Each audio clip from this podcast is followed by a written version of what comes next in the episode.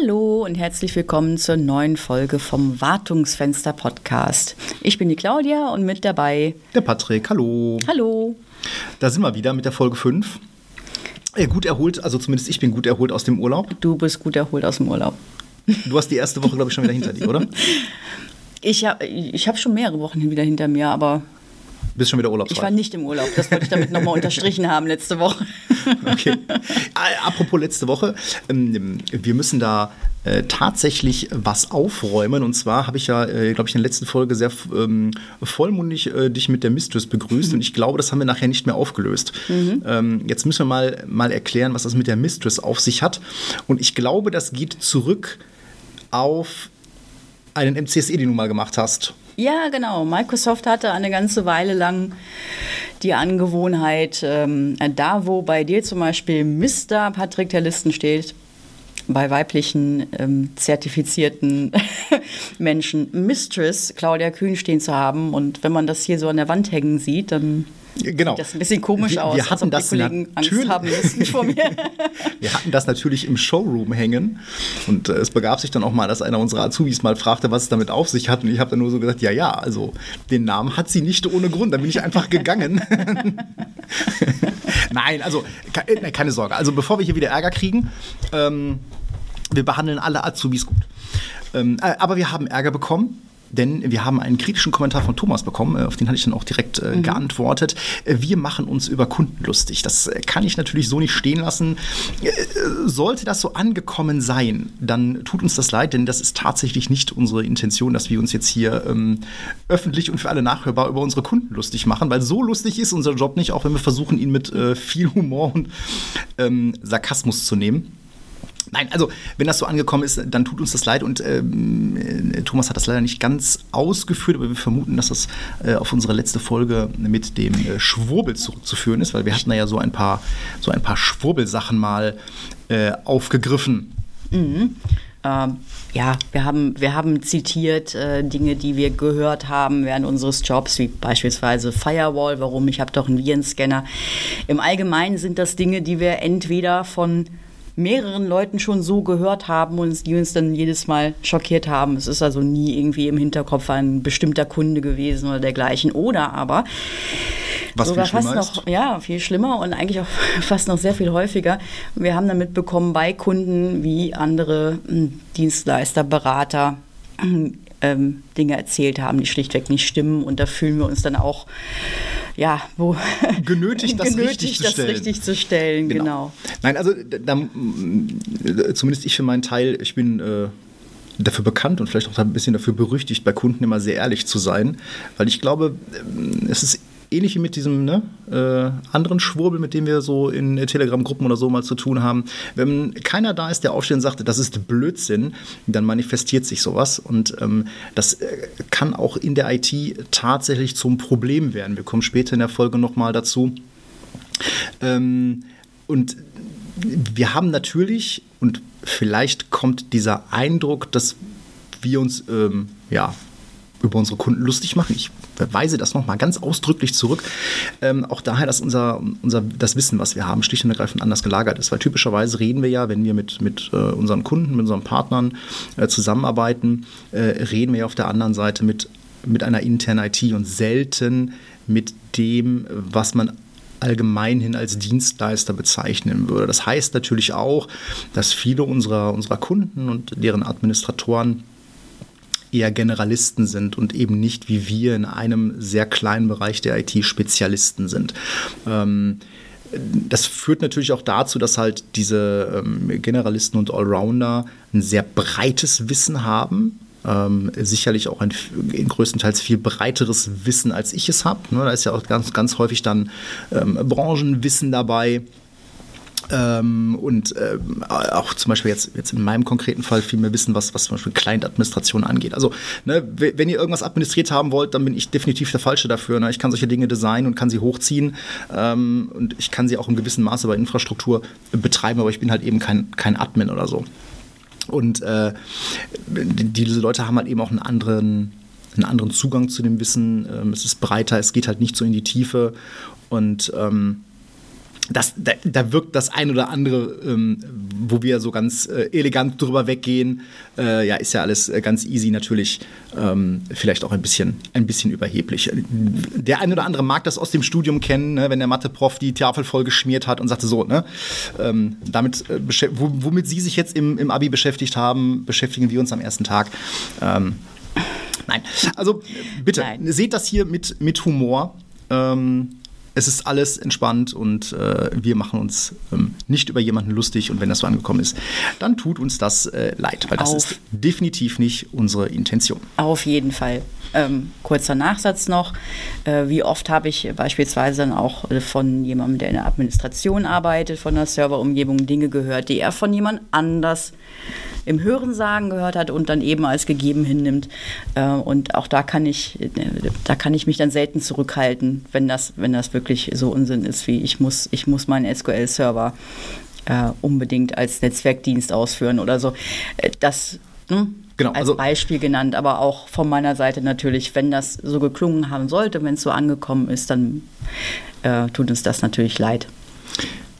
Genau, aber äh, das damit äh, ich hoffe, wir konnten das damit aus dem Weg räumen. So, während, während ich ja äh, eine entspannte Woche ähm, Urlaub hatte mit äh, viel Sonnenschein und äh, Schoko-Ostereier in sengender Hitze suchen, ähm, durftest du dich ein bisschen mit äh, kaputten DCs beschäftigen. Oh ja, mehr, mehr als, also überdurchschnittlich äh, viele kaputte DCs, nein.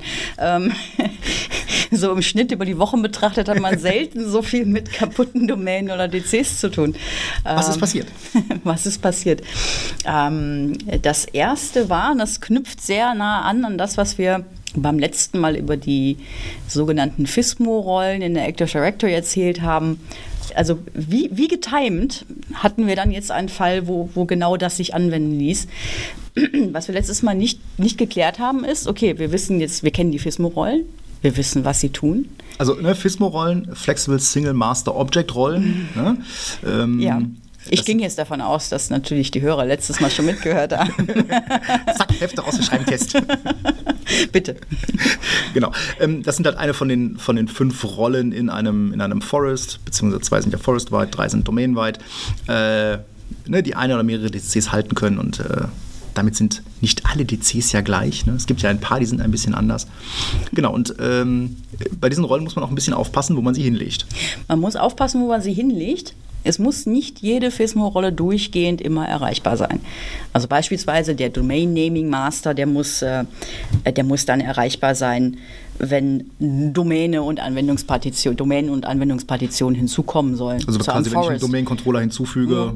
Oder eine, Nö, eine neue Domäne in meinen Forest Neue Domäne hinzufüge. beispielsweise, genau. Weil es ist eine Forest-Rolle und ähm, wer immer erreichbar sein muss, das ist der PDC-Emulator. Das ist aber auch der einzige, der immer erreichbar sein muss.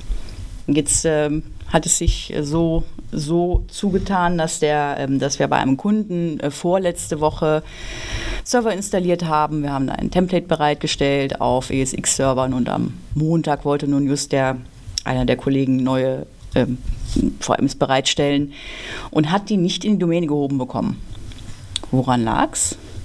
Naja, als äh, Netzwerker würde ich ja sagen Firewall. Dann erstmal hättest du ja gesagt DNS. genau, es ist entweder NTP, es ist DNS oder es ist ein kaputtes Zertifikat. genau, ein DNS-Server stimmten, das waren nur leider die falschen DCs, die erreichbar waren. Also der mm. Kunde hat fünf Domain-Controller, äh, zwei davon sind als DNS-Server eingetragen, die sind aber nicht der PDC-Emulator. Und ja, wie du sagst, es war dann am Ende die Firewall, weil die Policies nicht vorgesehen haben, dass die von diesem Standort aus an den PDC-Emulator drankommen. Das ist natürlich auch, ähm, auch so eine Sache, das muss man auf dem Schirm haben, ne? weil mhm. theoretisch, ich meine, klar, ähm, Active Directory sieht es ja seither vor, dass die sogenannten Active, äh, Active Directory Sites oder die sogenannten Standorte. Mhm. Also ein Standort ist ja nichts anderes als im Prinzip ein Subnetz oder mhm. ich ordne ein Subnetz einem Standort zu. Und normalerweise werden diese Sachen ja verwendet, um den nächstgelegenen DC mhm. zu finden. Aber mhm. prinzipiell kann man schon sagen, dass jeder Client in der Lage sein sollte, jeden DC in der Domäne zu erreichen jeder Client sollte in der Lage sein, einen DC in der Domäne zu erreichen für die Anmeldung. Mhm. Ja. Das ist wahr. Ähm, und im der PDC-Emulator, wie gesagt, der muss 24 Stunden durchgängig erreichbar sein pro Domäne. Wie bist du jetzt drauf gekommen, dass, dass das Problem war? Naja, wir haben es gecheckt, es war nicht DNS. Die Meldung äh, beim Join in die Domäne lautete sehr konkret, guck mal hier, das hier sind deine Domain-Controller, Liste von fünf Domain-Controllern ich kann ihn nicht erreichen, ich kann der Domäne nicht beitreten. Und am Ende des Tages war es dann tatsächlich bestätigte dann das Netzwerkteam, dass die Policies das eben auch nicht vorgesehen hatten, mhm. dass außer an diese zwei Domain-Controller, die als DNS-Server eingetragen waren, äh, von diesem Standort aus zugegriffen mhm. wird. Insofern hat sich bestätigt. Ja gut, wenn man sich mal so anschaut, welche Ports ein Client in Richtung DCs geöffnet haben, muss er schon, schon ein bunter Blumenstrauß. Ne? Oh, ein bunter Blumenstrauß. Vor allen Dingen die dynamischen freue mich jedes Mal, wenn ich sie freigeben muss auf der Firewall. Äh, ähm, dynamische ja, RPC-Ports. Ja, ja, ja, fürchterlich, fürchterlich. Ich glaube, von 49.000 irgendwas bis 65.000 gibt es dann irgendwie so ein lustiges genau. Fenster frei. Ich glaube, kann man, kann, das kann man aber festzurren, ne? Das kann man festzurren, aber ich glaube, man muss dafür dann jeden äh, Dienst anpacken, der damit irgendwie zu tun hat, sei das DFS-Replikation, sei das ähm, ja, Remote äh, Management, was auch immer. Jeden du musst am Ende jeden, jeden, allen möglichen Dienste anpacken und das ist wahrscheinlich mehr Arbeit. Ähm, als das einfach offen zu lassen. Als, ja, ja, das stimmt. Es ist so eine, so eine Abwägung. Ja. ja. ja, wobei, also auch das ist, äh, ist, ja durchaus was, was man immer wieder ähm, mal beobachtet, dass man eben sagt, ja, so unter Stand, Standorte untereinander, ne, Any Policy darf eh alles durch. Ähm, da muss man natürlich auch aufpassen ähm, und sich auch sehr genau überlegen, was damit was äh, reden muss. Ne? Mhm. Mhm. Ähm, aber äh, du sagtest gerade, das war jetzt nicht die, die einzige Sache. Nein. Ich habe tatsächlich meinen aller, allerersten USN-Rollback gesehen. Konfetti! ich habe davon immer nur gelesen. da musst du drauf, äh, ne, wenn du das siehst, dann musst du drauf aufpassen. Und ich wusste immer so vage, naja, genau. Domain Controller siehst, und Backups, das ist nicht ganz zusammen so. Und sieh genau, sieh zu, dass du Land gewinnst. Nein. Ähm, Nein, wir hatten tatsächlich äh, ein, ein USN-Rollback in einer Domäne bei einem Kunden. Ähm, das war am Ende tatsächlich lösbar. Das heißt, wir mussten da nichts äh, großartig äh, wegwerfen, neu machen, was auch immer. Der Kunde hatte einen, ähm, einen Hardware-Defekt am Standort. Das war schon im Februar. Hat daraufhin einen Domain-Controller aus dem Backup wiederhergestellt. Prinzipiell ja erstmal jetzt nicht die ja, wobei, ja, ist eine gute Frage. Ne? Wann ja. würde man einen Domain-Controller aus dem Backup wiederherstellen? Ich, wenn die ganze Maschine kaputt ist, ich habe noch andere Domain-Controller, würde ich sie gar nicht aus dem Backup wiederherstellen. Aber das, da kommen wir, da kommen okay. wir ja gleich nochmal im Detail. Also ne, vom Verlauf, es wurde ein Domain-Controller aus dem Backup wiederhergestellt. Also nichts Falsches gewesen, aber unbemerkterweise hat sich daraus ein USN-Rollback ergeben, der dann jetzt nach ja, fast 60 Tagen äh, sich so bemerkbar machte, dass sich immer mehr Clients nicht anmelden konnten, dass äh, ähm, ähm, Computerkonten aus der Domäne ja, sich nicht mehr authentifizieren konnten, nicht verschwunden sind, aber die, die halt Secure Channels mhm. waren defekt. Was ist denn ein USN-Rollback? Das müssen wir vielleicht der, zum Kontext einfach mal erklären. Ja, willst du, soll ich? Äh, feel free. Also, was ist eine USN? Das steht für Update Sequence Number.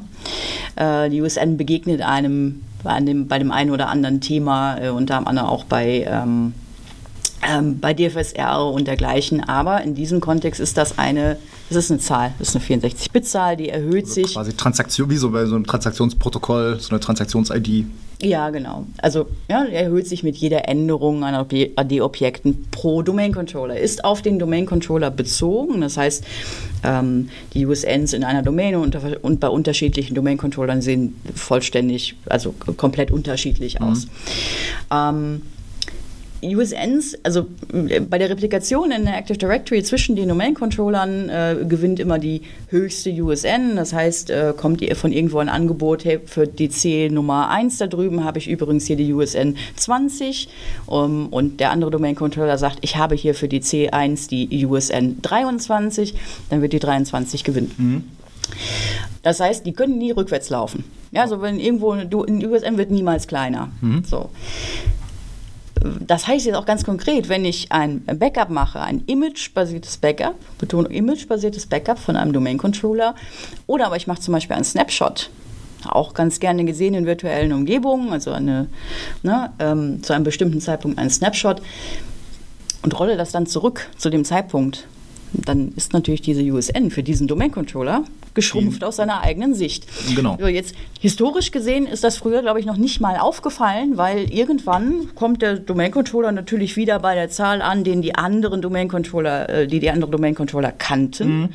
Äh, ne, das heißt, er hat dann lustig weiter Änderungen, versucht zu replizieren. Die anderen Domain-Controller sagen, nee, die habe ich schon, alles in Ordnung, ne? brauche ich nicht nochmal.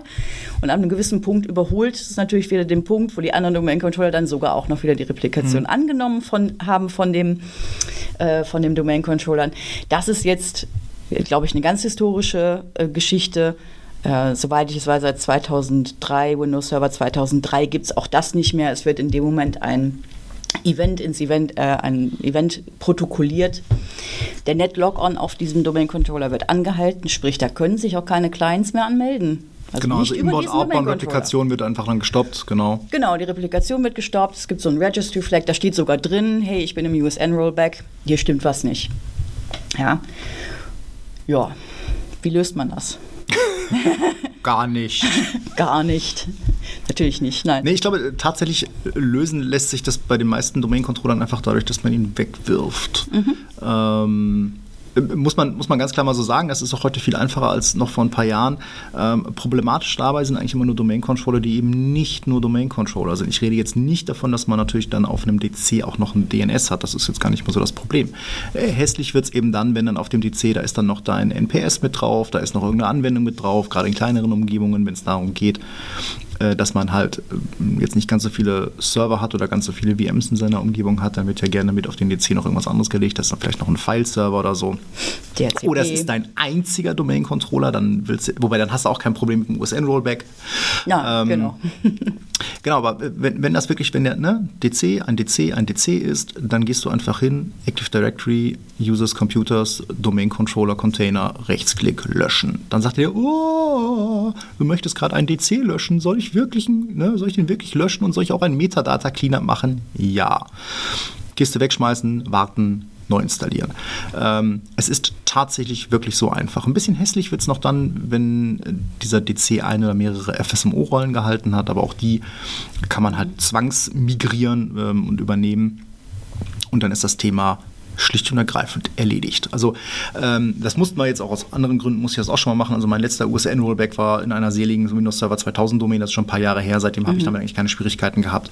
Hängt aber auch schlicht und ergreifend damit, dass man auch wirklich einfach so, so, bestimmte Dinge einfach nicht macht. Ne? Ähm, wichtig ist auch die Frage, wie das Ganze wiederhergestellt wurde. Also es gibt durchaus Wege, dass man einen Domain-Controller mhm. aus einem Backup wiederherstellt, mhm. dass er sich darüber bewusst ist, dass er wiederhergestellt wurde und dass er dann auch einfach an der Replikation wieder teilnimmt und sagt, hey Kollegen, gebt mir mal, was ihr habt, mhm. äh, ich hole mal auf. Also das ist schon möglich. Genau, das Ganze äh, ja, das habe ich auch gesehen. Es gibt eben auch Backup-Software, die dann dafür sorgt, dass wenn dieser DC wieder hochfährt, dann wird er im ähm, ja, im abgesicherten Modus, nicht autoritativen Modus hochgefahren. Äh, sprich, ähm, seine Kopie der Active Directory erklärt er quasi selber für ungültig, sagt, hier, ich bin er tut so, als ob ein neuer DC wäre. Er holt sich die Replikation von allen anderen und damit ist dann auch gut.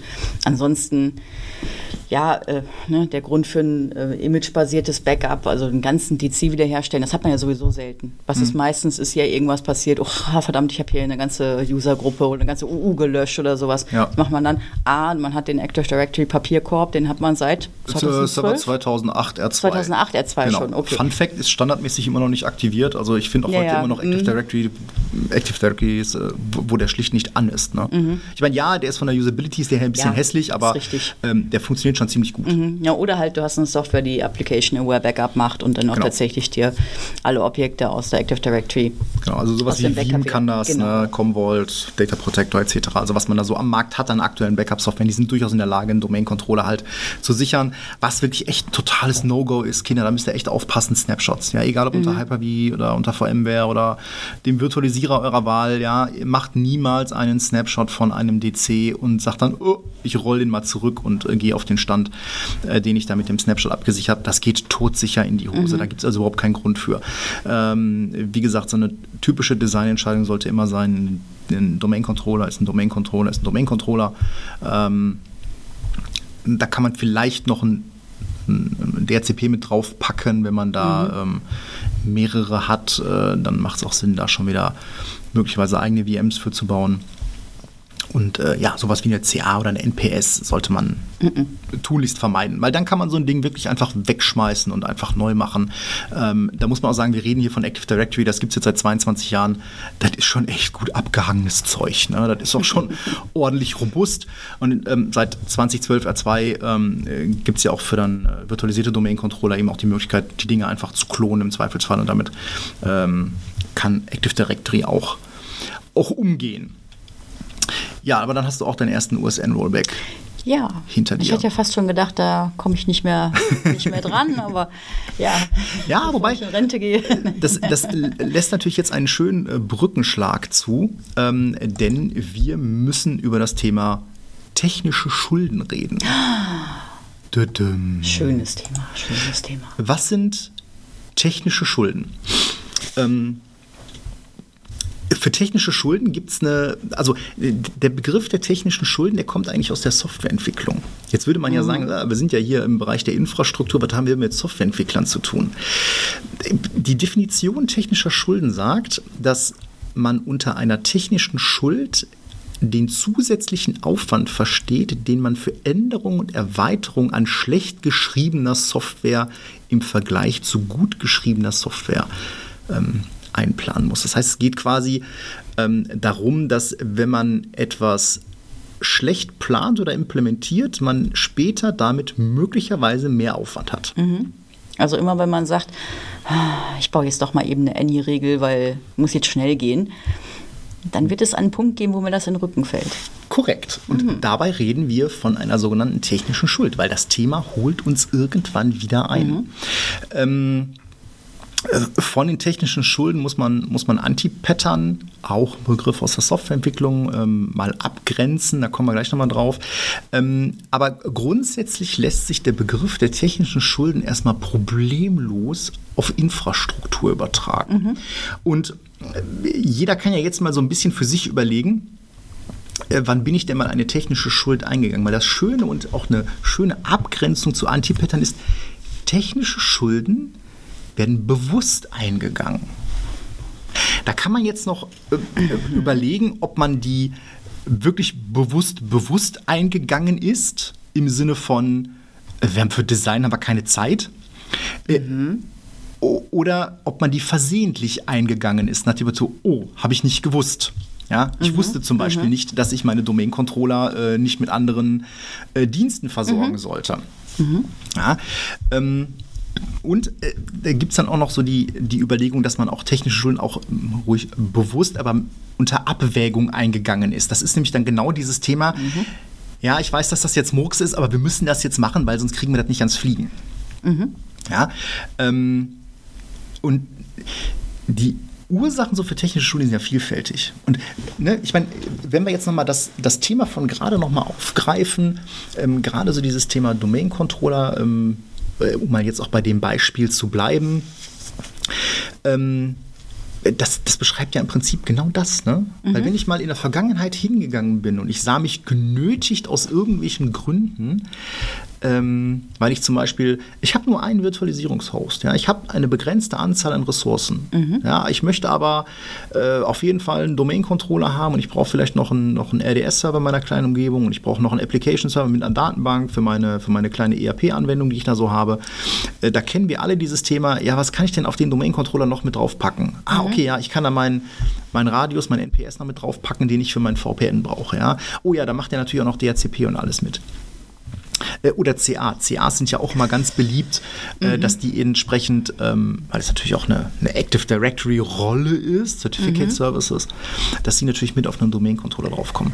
Ähm, mhm. Da gibt es sicherlich die Leute, die das sehr bewusst machen und sagen, ja, ich weiß, dass das möglicherweise keine kluge Idee ist, aber ich habe eben, ich habe mhm. eben nicht die Ressourcen, um meine Domain-Controller einzeln. Genau, Ressourcen. Äh, Fällt mir nämlich auch gerade ein, ja, auch ich habe mal eine CA mit auf einen anderen Server gepackt und hatte dabei ein sehr, sehr, sehr Bitte? schlechtes Gefühl. Ja. Oh, wo ist mein? Abmahn wo ist mein Abmahnungsblock? Der Kunde hat nur äh, zweimal, der, Kunde hat nur zweimal ähm, Windows äh, Standard gekauft gehabt und wir hatten schon vier VMs. Was sollte ich tun? Ja, aber das ist ein schönes Beispiel, weil Ja. das ist genau dieses Thema, äh, dann in dem Fall noch nicht mal mangelndes Wissen, sondern Kostendruck. Kostendruck ist mit einer der häufigsten Gründe, warum wir technische Schulden eingehen bei Kunden oder warum Kunden bewusst technische Schulden eingehen. Ähm, Ja. Exchange als Beispiel. Ähm, äh, wie häufig habe ich gehört, eine Exchange Standard wächst an den Punkt, dass man eigentlich eine Enterprise bräuchte. Sprich, man hat mehr als man hat mehr als fünf Daten, man bräuchte mehr als fünf Datenbanken, Mhm. man bräuchte mehr Speicher. Das ist eigentlich auch wieder ein, ein, ein Kostending. Ne? Man, man guckt, dass Ja. man irgendwie zu Rande kommt. ja, wobei, äh, Oder? da müsste. Da müsste man ja im Vorfeld schon geahnt haben, dass man damit nicht hinkommt. Viel häufiger ist aber viel wahrscheinlicher ist natürlich die Erklärung, dass Ich rede, dann, ich rede von den Kunden, die dann hingehen und den Registry Key setzen und sagen, dann starte bitte diese Datenbank trotzdem, auch wenn sie zu groß geworden ist Achso, meinst du, weil die Kunden dann zu einem Zeitpunkt hätten sagen müssen, okay, ich äh, buche jetzt eine Enterprise Ja, und äh, mache das neu. Ja, gut, aber das, klar, das ist Mhm. etwas, das äh, wird dann bewusst in, äh, bewusst in, in ähm, bewusst in Kauf Mhm. genommen, natürlich. Klar. Äh, Was man auch ganz häufig hat, ist so, so äh, fehlende Qualitätssicherung. Also gerade wenn es um die, um die Implementierung ähm, geht, ähm, fehlende QS ist häufig auch verbunden mit fehlendem Fachwissen oder mangelndem Know-how, was was angeht. Ne, wir- Wir erleben das, also der Klassiker, den ich ja immer bei, bei Aruba oder ne, HP Networking ProCurve sehe, Spanning Tree. Die Drecksdinger haben per Default kein Spanning Tree an und die Kunden verpeilen das. Ganz, ganz häufig, dass die Spanning Tree anmachen. Ja, das ist dann typischerweise auch so eine, eine technische Schuld, die einem dann irgendwann mal in den Rücken fällt, wenn dann einer dann doch mal irgendwie das Kabel zu viel steckt. Und das ist häufig eine Kombination aus fehlendem Wissen und halt keiner Qualitätssicherung an der Stelle. Dass man halt, ähm, vielleicht hat man auch irgendwie so eine, so eine Default-Config, die man normalerweise seine Switches ausrollt und dann hat man es doch irgendwie verpeilt, weil musste jetzt gerade mal schnell gehen. Ne? Wir haben hier einen neuen Standort, den wir halt in, in Betrieb nehmen müssen. Und das ist halt wie so oft im Leben. Das fällt dir genau dann auf die Füße, wenn du es gerade überhaupt nicht brauchen kannst. Ja, ähm, IT ist ja auch immer so, ähm, oder IT lastet ja auch immer so ein bisschen dieses, dieses Kostendruckthema an. Ne? Ähm, wir beide kennen das auch, das Thema Verkabelung zum Beispiel. Ne? Du hast natürlich viele Kunden mit gewachsenen Verkabelungen. Ähm, Oh ja. Die Schränke sehen aus wie, wie Kraut und Rüben. Das sind ganz häufig auch so, so Budgetthemen. Das sind bauliche Sachen. Das ist natürlich ganz häufig auch dann bei vielen Unternehmen ganz woanders aufgehangen. Ne? Das ist halt äh, quasi stromdurchflossener Leiter. Das ist nicht IT, sondern das ist dann im Zweifelsfall Bau. Ähm, Umbau von Verteilerschränken sind auch Bauthemen. Das geht dann wieder auf andere Budgets. Das will keiner machen. Das will keiner im laufenden Betrieb irgendwo Wände aufreißen oder so. Ähm, und da muss man jetzt mal sagen, nach 20 Jahren ist vielleicht Cat 5e auch einfach mal am Ende. Und trotzdem geht keiner hin und macht es dann mal ordentlich. Ne? Wenn du vielleicht dann doch noch einen Ausbau hast, dann kommt noch mal noch ein Patch-Panel dazu, noch ein Panel dazu, noch ein Panel dazu. Aber vielleicht ist der, der 9 oder 12 HE-Schrank mittlerweile einfach viel zu klein. Der ist nicht tief genug für die neuen Switches. Oh, jetzt kommt neue TK-Anlage oder WLAN wird eingeführt. Oh, wir brauchen Switches mit PoE. Fuck, die Schränke sind nicht tief genug. Haben wir bei ganz vielen Kunden ganz oft erlebt. Und äh, das äh, ist auch im gewissen Sinne eine technische Schuld. Da hätte man vielleicht vor 20 Jahren mal weiter planen müssen. Äh, vielleicht keine, keine, keine äh, Schränke an die Wand hängen, sondern Standschränke 42U, 80, ne, 80 breit, 1200 mm tief oder 1000 mm tief, damit man da Platz drin hat. Ja, Platz ist dann wieder teuer. Das ist dann wieder so eine, so eine Designentscheidung, die, die, die du vielleicht noch nicht mal getroffen hast, die dein Vor-Vor-Vorgänger Ja, getroffen ja, hat, ja. aber der dir jetzt total auf die Füße fällt. Ja, ja, genau. Wenn die Leute anfangen müssen, äh, Netzwerkkomponenten auf den Schrank zu stapeln, dann ist doch spätestens der Punkt erreicht, wo man mal einen anderen Netzwerkschrank bräuchte, oder? Äh, äh, total oft erlebt. Ja. Total oft erlebt. Ähm, häufig wirklich auch dann technische Schulden, die bewusst eingegangen werden, weil wir können es jetzt halt nicht, nicht anders regeln. Und ähm, ich glaube, das ist halt auch total wichtig, dass man, dass man darüber redet, dass man das adressiert, bei den Stakeholdern adressiert, im Zweifelsfall dann auch wirklich in Richtung, Richtung Geschäftsführung adressiert. Weil, naja, eine technische Schuld, das fällt mir halt irgendwann in die Rücken und als, als äh, Ökonom muss ich halt auch sagen, ja, ähm, da kommt dann noch was mit oben drauf, ne? weil ähm, die, diese technische Schuld auszumerzen, ist mit Sicherheit teurer, als wenn man im Vorfeld ähm, da entsprechend ähm, Arbeit reingesteckt hätte. in den meisten Fällen, die mir so einfallen, ja. Mhm. Ja, aber auch in, ähm, wir hatten es jetzt gerade am, am, Bereich Netzwerk ähm, ja, so ein bisschen festgemacht, weißt du, was eine andere, eine andere äh, wahnsinnige Grube für technische Schulden ist? Cloud. Was glaubst du, wie viel, wie viel, wie viel, wie viel Office 365 Tenants es da draußen gibt, wo sich bei der Inbetriebnahme keiner kein auch nur oh. ansatzweise einen Kopf darum gemacht hätte, um Sachen wie mhm. Cloud Governance, wie Security, wie sonst mhm. irgendwas. Du erinnerst dich? Gruppennaming. Ja, total, Beispiel. total. Ja. Wir hatten es doch Anfang der, Anfang der Pandemie. Wie mhm. viele Teams, also wie viele Office 365 mhm. Tenants haben wir aus dem Boden gestampft, einzig und allein für Teams? Mhm ja, wo dann ein Jahr später mal einer dahin kann und sagt, wir müssen jetzt vielleicht dann doch mal irgendwie Lizenzen nachwerfen, ähm, wo dann vielleicht doch auch der Mehrwert von Office 365 oder Microsoft M365 erkannt wurde, ähm, wo der Betrieb ausgeweitet wurde, wo, wo jetzt so Themen wie Security um die Ecke kommen. Nach einem Jahr. Äh, vielleicht auch jetzt schon mhm. zwei, ne? Mhm. Ähm, ist auch so ein, so ein Thema. Ne? Das ist ja, ich glaube, wir hatten ganz am Anfang in unserer ersten Folge, ähm, da haben wir das Ganze eingeleitet mit, wir starten einfach mal. Genauso ist das gelaufen in den meisten, in den meisten äh, Microsoft 365 Tenants, die ich so da draußen sehe. Ja, wir starten hat irgendwer mal gedacht so, ah ja, die haben ja also kostenlose Teams-Lizenzen, ich klicke hier einfach mal. Ja, und am Ende so im Worst Case hast du irgendwelche ähm, äh, irgendwie so ein, so ein Free-Tenant, ja, so mit eingeschränkter Administration und du kommst jetzt dann an und möchtest daraus ein richtiges Office 365 machen. Das macht es natürlich un unglaublich viel schwieriger, vor allen mhm. Dingen dann, wenn du nämlich nicht per Teams Policies äh, festgelegt hast, wer kann Gruppen anlegen, wer kann ja. Teams anlegen, wer kann Daten hochladen. Ja, wird OneDrive genutzt, wird OneDrive nicht genutzt, wird SharePoint genutzt. Hm. Ne? Da darfst du Daten hochladen. Und im allerschlimmsten Fall sind diese Tenants aber auch schon hochproduktiv. Das heißt, da arbeiten alle drin. Genau, die also einfach neu machen ist genau, ja nicht. Ne? Einfach neu machen ist bei so einem mhm. Tenant ja eh nicht so einfach. Ne? Namen mhm. ändern sowieso nicht. Und das, das ist tatsächlich auch ein Problem. Ne? Wenn das mhm. Zeug einmal produktiv ist, dann rührst du da nicht mehr dran rum. Mhm. Ähm, äh, Du weißt, wir hatten gerade selbst, äh, was heißt gerade, wir hatten letztes Jahr einen größeren Firewall-Rollout, über 100 Boxen ausgerollt für einen Kunden. Ähm, da haben wir uns ja im Vorfeld sehr, sehr viele Gedanken gemacht, was mhm. Regelwerke angeht. Das war ja ähm, maßgeblich trägt das Ganze ja deine Handschrift.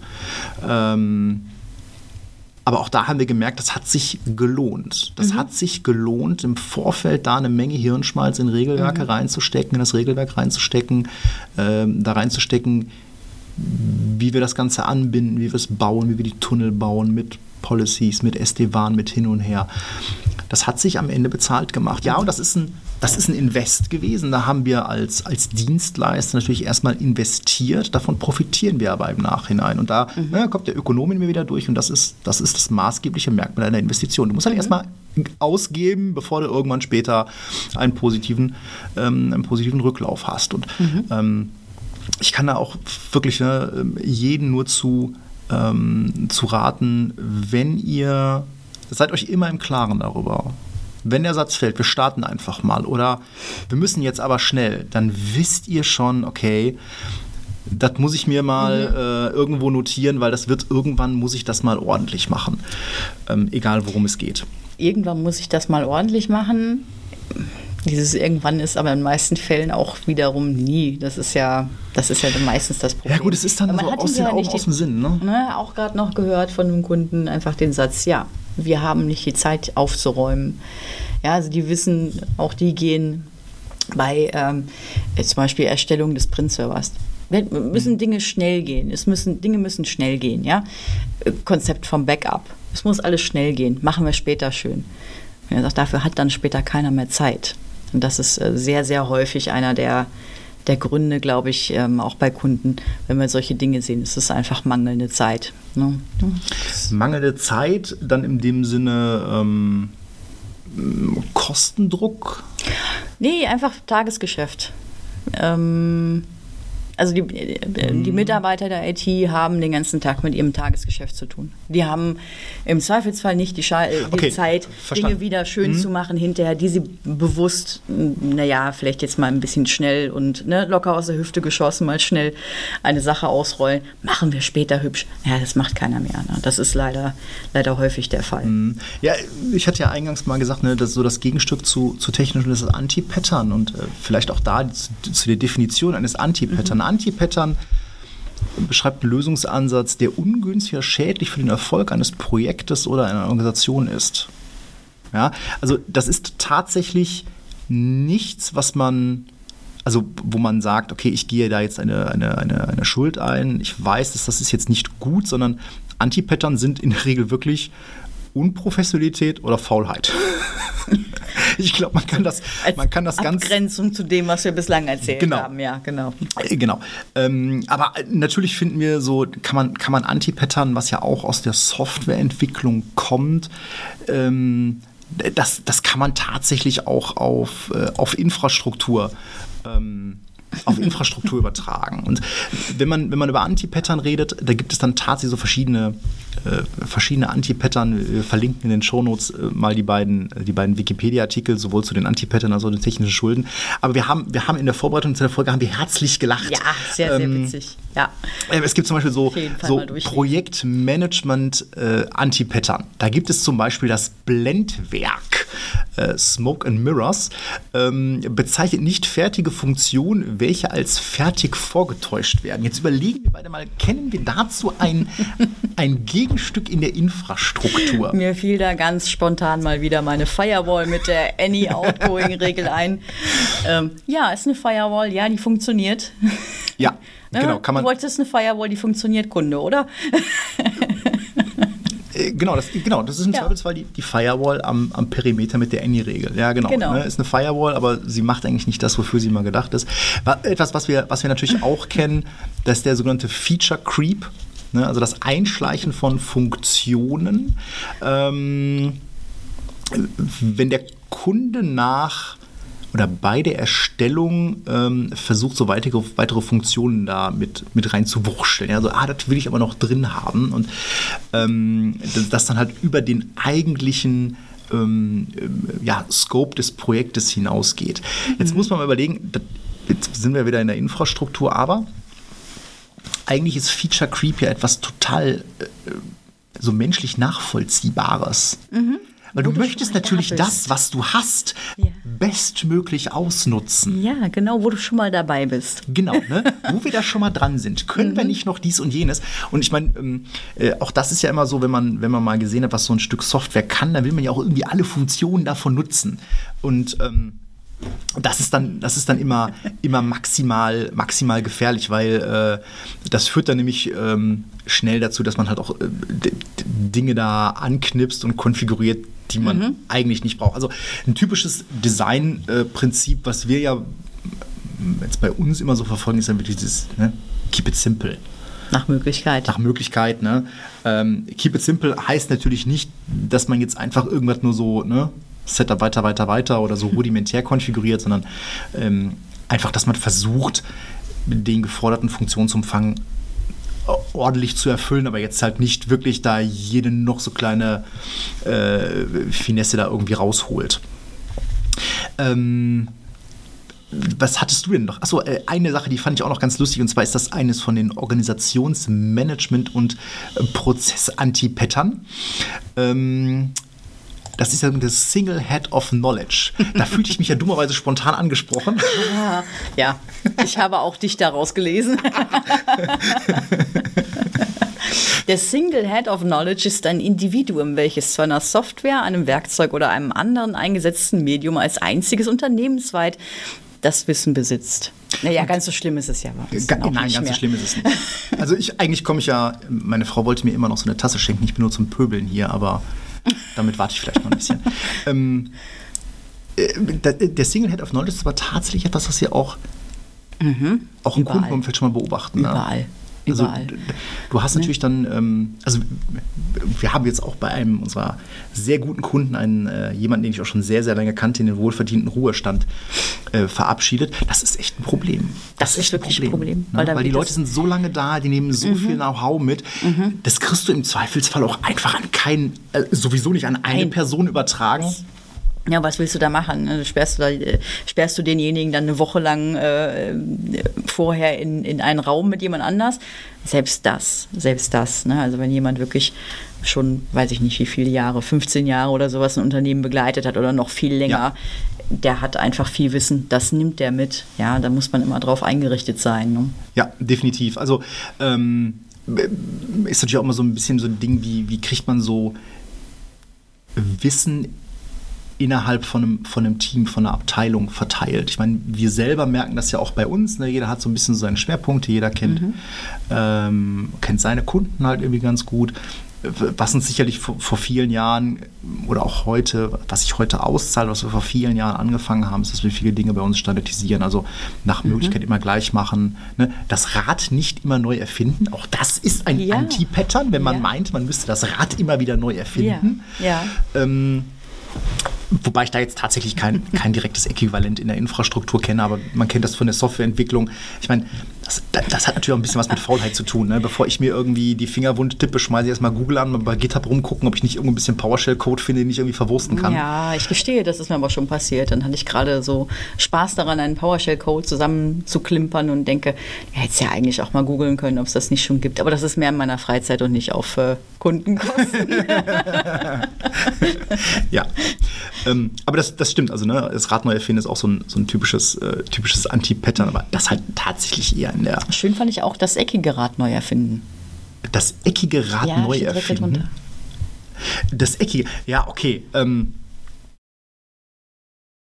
Moment, bezeichnet man die Bereitstellung einer schlechten Lösung, wenn eine gute Lösung bereits existiert ist? Ja, ich glaube, das ist die typische Migration. Äh, wir schmeißen VMware rein und implementieren Hyper-V, ne? Oh, das gibt wieder Prügel. Oh, du und dein Hyper-V-Bashing immer. Nein, also nein, das Zeug funktioniert. Nein, ne? Das Zeug funktioniert, muss man, muss man ganz klar so sagen. Ähm, äh, was haben wir denn, was haben wir denn noch an lustigen, äh, gut, Scope Creep kennen wir alle aus Projekten. Ne? Ähm, Mhm. Also ist ähnlich wie dieses, dieses Thema Feature Creep. Ähm, dass man eben der Anwendungsbereich von einer zu implementierenden Lösung immer weiter ausgeweitet wird. Auch da haben Mhm. wir wieder ein schönes Beispiel aus der, äh, aus der Infrastruktur. Das ist nämlich das Thema, wenn man am Perimeter, am Netzübergang eine sehr schöne Firewall stehen hat, dann möchte man die gegebenenfalls auch mit Sachen befeuern, die eigentlich in den Datacenter-Kern gehören. Und so rutscht der Datacenter-Kern sehr nah an den Perimeter, weil eigentlich möchte man im Datacenter-Kern eher eine, eine gesonderte Firewall haben. Ähm, ja, ist Scope Creep, wenn man sagt, ich habe eine so schöne, so große Firewall am Perimeter, ich möchte da jetzt auch äh, mein, mein Datacenter-Zeug drauf routen. Ja, Scope Creep, ja, definitiv. Aber kann auch eine bewusst eingegangene technische Schuld sein. Ja, wir brauchen jetzt Netzwerksegmentierung, wir möchten jetzt unser Netzwerk segmentieren. Ich brauche jetzt äh, eine Firewall, ich habe jetzt kein Geld für eine Datacenter-Firewall. Genau. Ich möchte also oder kann keine muss ich die Data Center dafür- Firewall kaufen, genau. muss ich die mit dafür, ähm, dafür verwenden. Ähm, also Ja, wobei das jetzt auch wieder kein, ich sag mal, unauflösbarer äh, Knoten ist für später. Das heißt, ne, Ja gut, aber es muss eben auch gemacht WLANs werden. Interfaces, ja genau, es muss gemacht werden. An irgendeinem Punkt, aber man kann sich das ja im Hinterkopf notieren, man kann sich das vornehmen, man kann das tun. Äh, wenn ich das Budget habe, dann hole ich eine Data Center Firewall und dann ziehe ich die Interfaces um. Äh, Es ist halt von Vorteil, wenn man dann einen, einen, einen Plan hat dafür. Das ist halt das ist überhaupt total wichtig und da kann ich auch wirklich nur jeden, ähm, jeden zu, äh, zu animieren. Macht euch Pläne, also wirklich langfristige Pläne, wo ihr mit eurer Infrastruktur hin wollt. Ähm, also grundsätzlich Architektur, Design, ähm, das dann auch schön mit dem Business abstimmen. Äh, ne?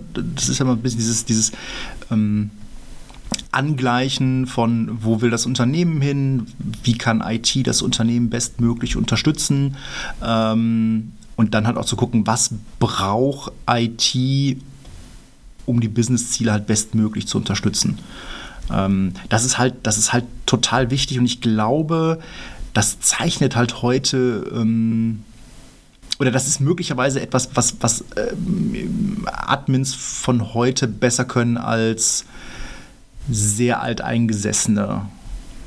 Also ich erlebe doch immer noch mal teilweise so diese, ich will nicht sagen Kellerkinder, aber ähm, was? Moment, Moment haben wir heute die Folge angefangen. Oh, nein, du kannst doch jetzt nicht. Nein. Nein. Ähm, nein, aber das ist ja schon etwas, was wir auch bei Kunden immer wieder erleben, dass IT eben nicht die Wertschätzung erfährt, die es eigentlich erfahren ja. müsste. Ne? Ähm, ja. ne, du bist halt als IT bist da halt ein Kostenpunkt und je mehr man deine Kosten drücken kann, umso besser. Personal mhm. kriegst du nicht, mhm. Material kriegst du nicht, nee, müssen wir da müssen wir sparen, da müssen mhm. wir sparen, da müssen wir mhm. sparen. Das führt halt dazu, dass du technische Schulden eingehst und das fällt dir irgendwann wieder auf die Füße. Ja. Wobei auch häufig jetzt im Moment gar nicht so das Problem ist, dass die IT kein Personal bekommen würde, sondern die haben Stellen offen und finden kein Personal. Ja, ganz spannend an der Stelle. Ganz spannend an der Stelle äh, höre ich auch von mehreren mhm. Kunden, ja. äh, dass sie da händeringend auf der, auf der Suche nach Personal mhm. sind. Ich meine, wir selber als Dienstleister haben die Suche nach Personal schon vor einigen Jahren aufgegeben. Wir bilden halt selber aus für den Eigenbedarf. Ja. Ähm, nein, das ist auch ein bisschen ein bisschen lächerlich, wenn wir uns dann da irgendwie mit den Großen der Branche. Äh, mhm. Äh, ich meine, wir sind jetzt hier auch in einem ne, Großraum Köln. Stimmt. Ähm, hier ist sowieso die Hölle los, was, was das angeht. Und es ist halt unglaublich schwer, Personal zu finden. Ähm, jetzt was uns ja jetzt vielleicht noch auszeichnet, ist, dass, dass, das Personal immer sehr lange hier im Unternehmen ist, also eine große Loyalität äh, zum Arbeitgeber hat. Das ist ja heute auch nicht mehr so. Und da hast du natürlich auch das Problem wieder, ne, wenn sich bei einzelnen Leuten viel Wissen ansammelt, dann ne, bleiben die zwei, drei Jahre, dann rücken die ab, dann entsteht, dann ist da wieder so ein Riesenloch. Ne? Ja, das stimmt. Und dann musst du auch wieder, wieder Leute, Leute finden. Mhm. Ja, gut, aber dieser Single Head of Knowledge, äh, das lässt sich, glaube ich, nicht vermeiden, wenn Leute lange in einem Unternehmen sind. Aber keiner, ja, will, glaube, ja, das, das keiner will ja so planen, dass die Leute nach, nach einem Jahr wieder abhauen. Genau, ich, genau. ich glaube, das ist tatsächlich etwas, was, was automatisch irgendwie, mhm. äh, irgendwie mitkommt. Ja. Ähm, ja, also ein ganz spannendes Thema, technische Schulden äh, äh, verfolgt uns immer wieder mhm. äh, und an allen Ecken und Enden. Ähm, so eine, ja, ich will nicht sagen, so eine, ähm, so eine technische Schuld, aber etwas, ähm, was wir ja schon, ähm, schon beobachtet haben, das passt so ein bisschen zu den, ähm, äh, zu den ganzen halbfertigen äh, Microsoft-Tenants. Das ist so dieses Thema äh, Desktop-Ersatz. Ne, also Stichwort ähm, VDI, Virtual Desktop mhm. Infrastructure, Remote Desktop Services, Citrix. Das hat ja nochmal richtig Fahrt aufgenommen, äh, so mit Anfang 20, so mit der Pandemie. Pandemie ne? Mhm. Da haben wir ja auch äh, wie die Weltmeister irgendwelche RDS-Hobel aus dem mhm. Boden gestampft. Mhm. Ähm, ja, RDS wir haben für, für Kleinstkunden. Für Kleinstkunden, genau. Ja, äh, ähm. haben wir so einzelne RDS-Server, die dann äh, bei RDS Gateway erreichbar sind und dann sitzen die Leute eben mit einem Notebook von der Firma zu Hause und genau. ähm, schalten sich darauf dann auf. Äh, das ist immer, man hat immer den Eindruck, irgendwann kommt der Punkt, wo der Kunde sagt, ja, aber muss ich denn da wirklich über Remote Desktop dann da drauf? Das ist doch auch umständlich, kann ich nicht direkt hier auf meinem Notebook arbeiten und so weiter und so fort. Das heißt, irgendwie ist im, Nach im Nachgang dann noch der Gedanke entstanden, es war vielleicht nicht ganz zu Ende gedacht, weil es zu dem Zeitpunkt die sinnvollste Lösung war. Aber ich denke, diese Situation gibt es bei, bei vielen Kunden gerade, die hinterfragen, ob das, was sie vor zwei Jahren gemacht haben, um den Leuten Homeoffice zu ermöglichen, genau. die richtige Lösung war. Ja, definitiv. Ne? Mhm. Also es haben viele Kunden angefangen, ähm, weil die wenigsten konnten halt, äh, ich meine, das war ja dann tatsächlich so, ne, versuchte dann mal irgendwie äh, Notebooks zu beschaffen oder sowas. Mhm. Äh, keine Chance oder äh, ich wissen von einigen Kunden den Rechner mitgenommen oder sowas. Ähm, mhm. Das Thema Working from Home bleibt. Mhm. Ähm, das, ich glaube, diese, diese, diese Büchse der Pandora wurde aufgemacht und so schnell kriegt man die auch nicht wieder zu. Ähm, aber ja, natürlich, die Kunden müssen sich natürlich jetzt irgendwie überlegen, dass sie das, was sie vor zwei Jahren aufgebaut haben, jetzt irgendwie in äh, vernünftige Strukturen ähm, überführen. Mhm. Ich meine, die Kunden, die zum Beispiel eine, eine, eine ordentliche äh, Citrix äh, Xenap-Umgebung ähm, hatten, ne, mit allem, was dazugehört, ähm, die waren natürlich im Vorteil. Das gleiche mhm. haben wir von Kunden, die ähm, ja, mehr oder weniger große RDS-Umgebungen äh, betrieben haben. Äh, ganz groß dabei waren die Kunden, die vor ein paar Jahren äh, mit äh, VMware Horizon View unterwegs waren. Mhm. Ähm, das haben wir selber bei uns ja auch eingesetzt im, im Zuge der, des Zuges in die Home, in die Home Offices. Mhm. Ähm, und die waren natürlich dann ganz vorne mit, mit dabei. Ne? Also wer da vor ein paar Jahren auf Zack war und dieses Thema VDI, also ich höre ja seit, keine Ahnung, zehn Jahren, ah, ne, 20 irgendwas ist das Jahr äh, der virtuellen Desktop-Infrastruktur. Ähm, aber ich glaube, jetzt ist das tatsächlich überall, überall angekommen. Und ich glaube, da muss man, da muss man mal so diese beiden, warum, warum möchte ich eigentlich warum möchte ich das eigentlich? Warum möchte ich eigentlich, dass meine Mitarbeiter äh, auf ähm, Terminal-Servern, Citrix, RDSH oder virtuellen Desktops arbeiten, die bei mir im Rechenzentrum stehen? Mal angenommen, wir haben eine, eine Umgebung, wo wir jetzt nicht gerade äh, nur Teams brauchen und äh, so ein bisschen gescherten Speicher. Ja, wir nehmen an, das ist eine ganz normale Umgebung. Ich habe zum Beispiel, ich habe eine Zeiterfassung, ich habe irgendwelche wir reden dann, ne, ich rede gerade von Kleinstkunden, wir haben irgendeine selbstgebastelte Access-Anwendung etc.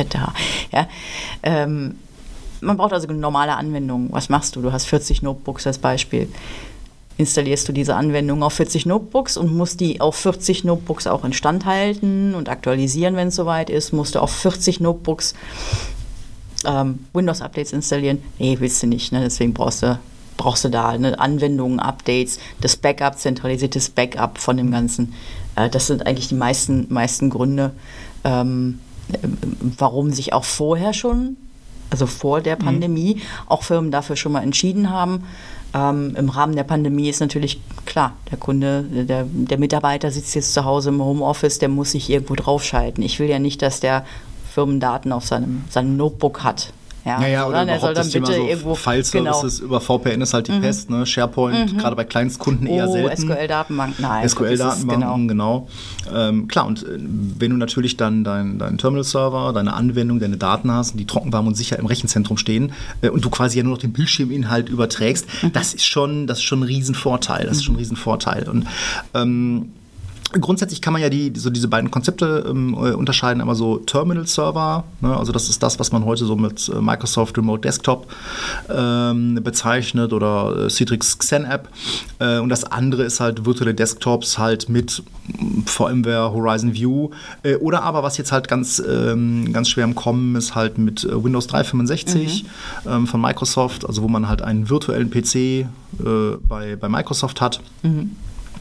Ähm, das sind so die beiden Konzepte. So, der große Unterschied ist ja, ne, bei VDI kriegt jeder Benutzer einen Eine. eigenen Desktop, auf mhm. dem nur er rum, äh, rumturnt und bei äh, Terminal-Servern, also äh, Citrix, ähm, RDSH, teilen sich halt mehrere Benutzer eine Maschine. Mhm. Na, ähm, wo, wo nimmt man jetzt typischerweise was? Ähm, ich habe das für mich irgendwann mal so unterteilt, wenn du halt eine, eine große Menge User hast, die wenige Applikationen nutzen, dann mhm. skaliert das, glaube ich, mit, mit Terminal-Servern ganz gut. Also das ist so dieses, mhm. ähm, ne, die SAP-GUI ne, oder mhm. das Navision oder so. Oder ne, die brauchen halt mal irgendwie eine spezielle ähm, Anwendung, eine Branchenanwendung. Ne? Wenn du davon irgendwie, keine Ahnung, ein paar Dutzend, paar hundert, paar tausend User hast, dann ist das sicherlich ganz gut mit, mit Terminal Services, RDSH, Citrix abzufackeln. Ähm, wenn du so eher die, die, die, die Power-User hast, ähm, die eher eine Desktop-Umgebung brauchen, ähm, Entwickler, Controlling, sowas, ne? die Jungs mhm. mit ihren großen äh, Excel-Tapeten, mhm. Ähm, dann hast du tatsächlich, dann, dann, sehe ich die tatsächlich eher mit, mit virtuellen Desktops. Mhm äh, dass die mit virtuellen Desktops unterwegs sind. Wie ist ja. da so deine, deine Erfahrung im Feld? Exakt genauso. Ne? Also hast da wenige unspektakuläre Anwendungen, hast ein bisschen Office etc. Auch ein interessantes Thema, Lizenzierung auf Terminal-Servern. Oh ja. Gerne auch ein Thema für technische Schulden, ja, uh, weil irgendwann kommt irgendwer ja. daher, der dir das erklärt. Gut. Ähm, ja, ne, Terminal habe ich nur so eine Handvoll Anwendungen, ich habe aber keine Ahnung, etliche User. Ja, dann Terminal Server ebenso.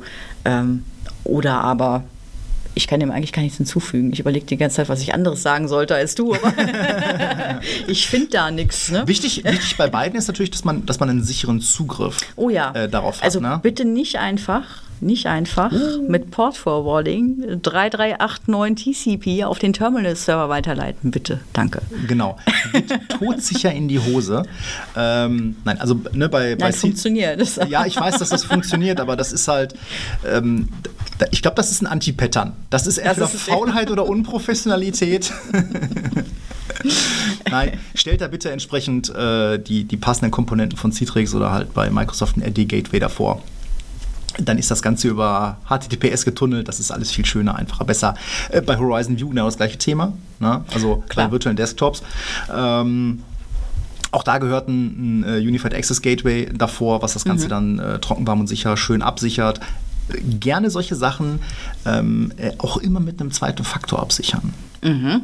Ja, also gerade jetzt äh, in, in Zeiten der Pandemie oder äh, ne, unsere Freunde hier äh, von Conti und so weiter, die, die Ransomware-Jungs, die suchen nach solchen Sachen. Und wenn die dann mal Credentials erbeutet haben, dann habt ihr die direkt bei euch drin sitzen. Das ist ähm, keine, keine sonderlich schöne, sonderlich schöne Erfahrung.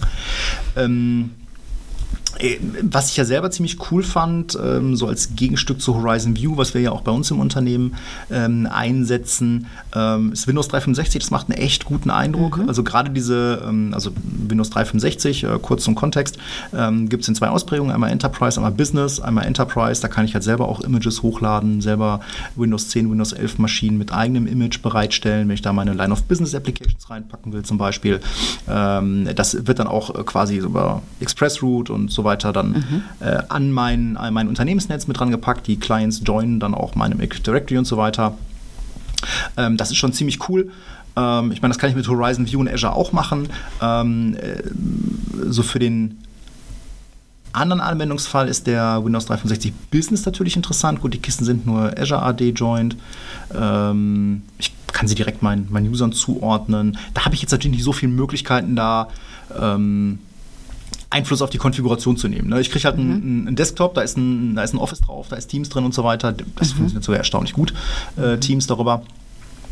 Ähm, aber das ist halt so der typische Fall, wenn du als, als Unternehmen ähm, dich eh schon so ein bisschen in die Cloud ausgerichtet hast. Das heißt, du hast deine Daten vielleicht im SharePoint schon liegen, äh, du brauchst keine File-Services, mhm. ja, gedruckt wird meinetwegen dann äh, auf, den, auf den Rechnern, äh, auf den Druckern irgendwie zu Hause, ne? so, wenn du so eine reine Remote-Company bist. Mhm. Äh, da, ist das, ähm, da ist das echt, ähm, echt von Vorteil. Da macht das auch Spaß und mhm. ähm, Access ist einfach über einen HTML5-fähigen Browser, das kann ja heute jeder. Und das funktioniert erstaunlich gut. Und mhm. ähm, mal so als Preisorientierung, wenn man da so eine VM hat, zwei CPUs, 8 Gramm, 128 Gig Platte, dann sind wir so bei, ich glaube, was war das, 30, 30 Euro im Monat. Äh, ja, ja ne? für, für ähm, einen User dann. Genau, für einen mhm. User. Äh, und damit habe ich nichts mehr zu tun. Aber es ne? ist kalkulierbar. Dafür hast du ja da drin dann schon ein na? Du hast Windows da drin, du genau. hast Office da drin, habe ich richtig ich verstanden? Ich brauche da keine Hardware irgendwo vorhalten mhm. im Rechenzentrum, sonst irgendwas. Das ist alles mhm. trocken, warm und sicher das ist eigentlich schon, schon äh, ganz nett. Ne? Und ähm, muss man auch dazu sagen, ähm, in, in diesem Fall äh, kann man natürlich auch so Bring Your Own Device-Konzepte halt deutlich mhm. einfacher umsetzen, weil das war ja auch etwas, was wir im Rahmen der Pandemie halt gesehen haben, dass die Leute dann im Zweifelsfall äh, mit ihren Privatgeräten gearbeitet haben, mit Geräten äh, gearbeitet haben, wo IT selber keinen, mhm. keinen Zugriff drauf hatte. Mhm. Man wusste halt nicht, ist da jetzt irgendwie, ist das noch ein Windows 7, ist das irgendwie, gibt es da einen Virenscanner drauf, sonst irgendwas. Ähm, das hatte natürlich dann keiner, keiner im Blick. Und das sind natürlich dann typischerweise auch Geräte, wo du keinen VPN-Client drauf haben willst, sondern dann möchtest du eigentlich ja. möglichst wenig ähm, ja, äh, Schnitt, äh, Schnittstellen haben in deine, in mhm. deine Infrastruktur rein. Ähm, also insofern ähm, äh, ganz spannendes Thema, da bin ich auch sehr gespannt, wie das da jetzt weitergeht. Also wie mir jetzt auch einige Kunden da äh, diese Umgebungen weiterentwickeln. Ähm, und äh, ja, es bleibt spannend. Ich bin auch sehr gespannt, was das Thema äh, Windows 365 angeht. Ich hoffe ja noch ein bisschen darauf, dass Microsoft ein paar 365 Business auch bei den Partnern mal, mal reinschmeißt. Ich wäre nicht dagegen. genau. Ähm, ja, äh, haben wir, also ich habe keinen Aufreger der Woche, weil ich komme entspannt aus dem Urlaub. Ich hatte heute meinen ersten Tag. Nein, ich hatte jetzt auch keine, keine sonderlichen Aufreger. Es war, es war nur, nur die War Stories vom Anfang. Aber nein, keine Aufreger letzte Woche. Genau, äh, den nächsten, ich hätte fast gesagt, den nächsten Aufreger werden wir dann, dann morgen haben. Ähm, oder so. Äh, Wir haben gerade beim Kunden eine, eine Star Once, die ein bisschen, ein bisschen Hüsterchen macht, aber äh, Hüsterchen da vielleicht mal, da vielleicht mal äh, später, später mehr. Ähm, ja, mit Blick auf die Uhr würde ich sagen, haben wir äh, die letzten Wochen ganz gut zusammengekehrt oder die letzten Tage. Ähm, lasst, lasst uns wieder fleißig Kommentare da. Bitte. Und äh, dann hören wir uns in zwei Wochen wieder. In zwei Wochen oder 14 Tagen. Auf jeden Fall bald. genau. Alles klar. Habt eine schöne Zeit, bleibt gesund. Bis zum nächsten Mal. Macht's gut. Tschüss. Tschüss.